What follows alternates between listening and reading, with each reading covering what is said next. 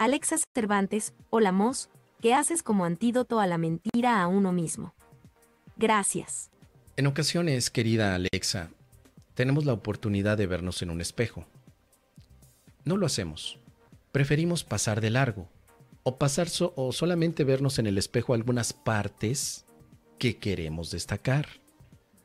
Por ejemplo, alguien pasa por un espejo y se ve los ojos.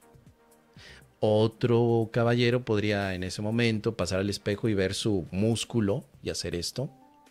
¿Sí? y solamente quiere ver eso. Tal vez alguna dama, cuando pasa por un espejo, ve hacia atrás y sonríe o hacia adelante. Tal vez. El espejo te va a mostrar algo, pero tienes que poner atención no solamente en la parte que tú quieres ver, sino quizá en el contexto, en todo lo que te está mostrando. De otra manera te estás engañando. El engaño puede ser muy sutil un engaño en el que has participado muchos años y que por lo tanto te acostumbraste a él. Podría yo decirte que en general casi todos estamos en un engaño que hemos aprendido a sobrellevar. Nos adaptamos al engaño. Nos engañamos de muchas maneras.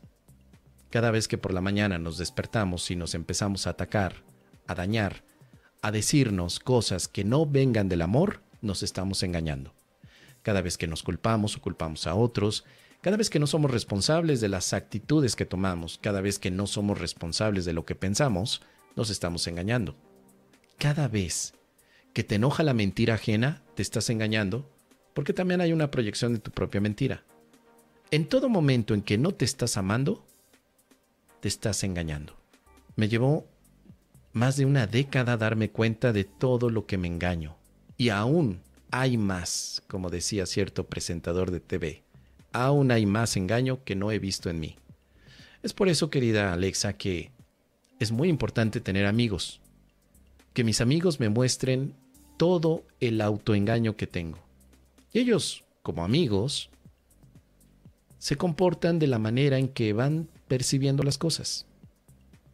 Pero si yo tuviera, no amigos, sino estudiantes porque yo soy maestro, si yo tuviera dependientes emocionales de lo que yo digo, no podría haber mi propio engaño.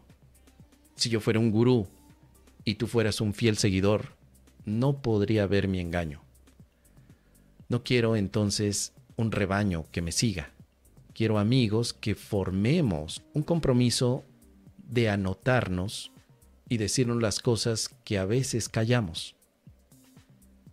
Lo que hago como antídoto a la mentira de mí mismo es tener amigos, querida Alexa. Tener amigos. Porque un amigo me dirá las cosas que él cree que yo no estoy viendo y que tal vez yo tampoco estoy viendo.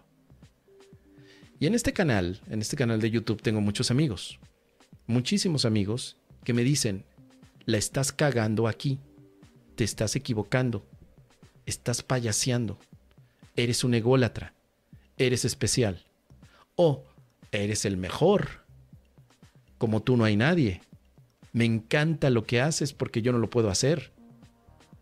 Todos esos comentarios los considero y digo, ¿dónde está el engaño?